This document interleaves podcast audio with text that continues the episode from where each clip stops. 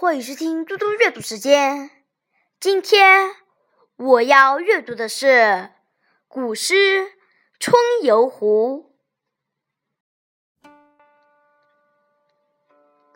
春游湖》宋·徐甫。双飞燕子几时回？夹岸桃花蘸水开。春雨断桥人不渡，小舟争出柳阴来。意思：飞走的雁什么时候才能回？两岸的桃花贴着水面开放。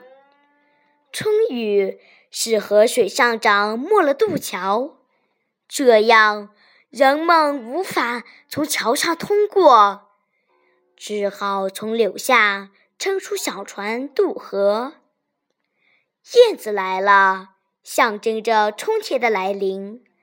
诗人遇上了燕子，马上产生了春天到来的喜悦，但又忍不住产生疑问。从疑问的语气中表达出当时惊讶和喜悦的心情。诗人在漫长的湖堤上游春。许许多多动人的景色迎面而来，雨后水涨，小溪上的小桥被淹没，走到这里就过不去了。对称心快意的春游来说，是一件扫兴的事。